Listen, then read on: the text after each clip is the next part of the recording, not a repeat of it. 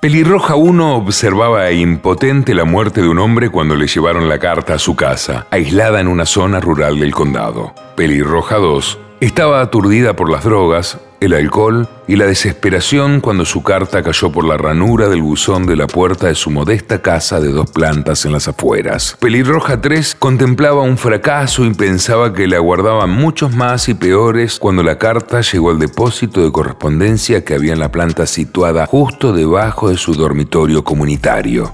Las tres mujeres se encontraban en un rango de edad de entre los 17 y los 51 años. No se conocían entre sí, pero vivían escasos kilómetros la una de la otra.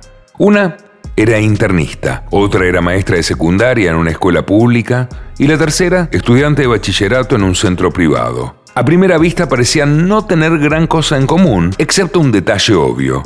Todas eran pelirrojas. En el pelo liso color caoba de la doctora empezaban a asomar las canas y lo llevaba recogido hacia atrás con un estilo severo. Nunca se lo dejaba suelto cuando trabajaba en la consulta. La maestra poseía una melena rizada y leonina y los rizos de pelo rojizo y brillante le caían hasta los hombros como corrientes eléctricas descontroladas, aunque iba desaliñada debido a los funestos avatares del destino. La estudiante de bachillerato tenía el pelo ligeramente más claro, de un seductor color fresa, que bien habría merecido una canción, si bien enmarcaba un rostro que parecía empalidecer un poco cada día y una piel clara, con unas arruguitas, fruto de preocupación mucho más graves de la que deben experimentar a tan tierna edad. Lo que no comprendieron al comienzo es que tenían un nuevo nexo común que iba más allá de su sorprendente pelo rojizo. Cada una de ellas, a su manera, era vulnerable. Las cartas no tenían nada especial en el exterior, sobres blancos con el matasellos de la ciudad de Nueva York. Eran del tipo de sobres tintados por motivos de seguridad con pestaña autoadhesiva que se venden en cualquier papelería o supermercado. Ninguna de las mujeres lo sabía cuando abrieron las cartas. El mensaje del interior estaba escrito en un papel de notas blanco de poco gramaje e impresas desde la misma computadora. Ninguna de las tres tenía tampoco conocimientos forenses para saber que en las cartas no había huellas dactilares ni ningún resto del que se pudiera extraer el ADN, como saliva,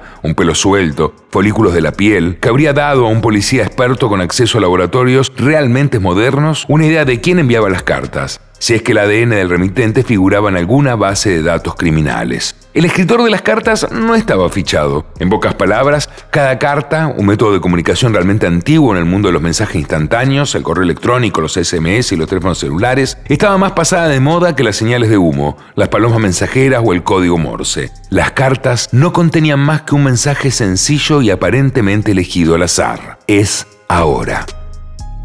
Extracto de Un final perfecto de John Katzenbach. Maldición. Va a ser un cuento hermoso.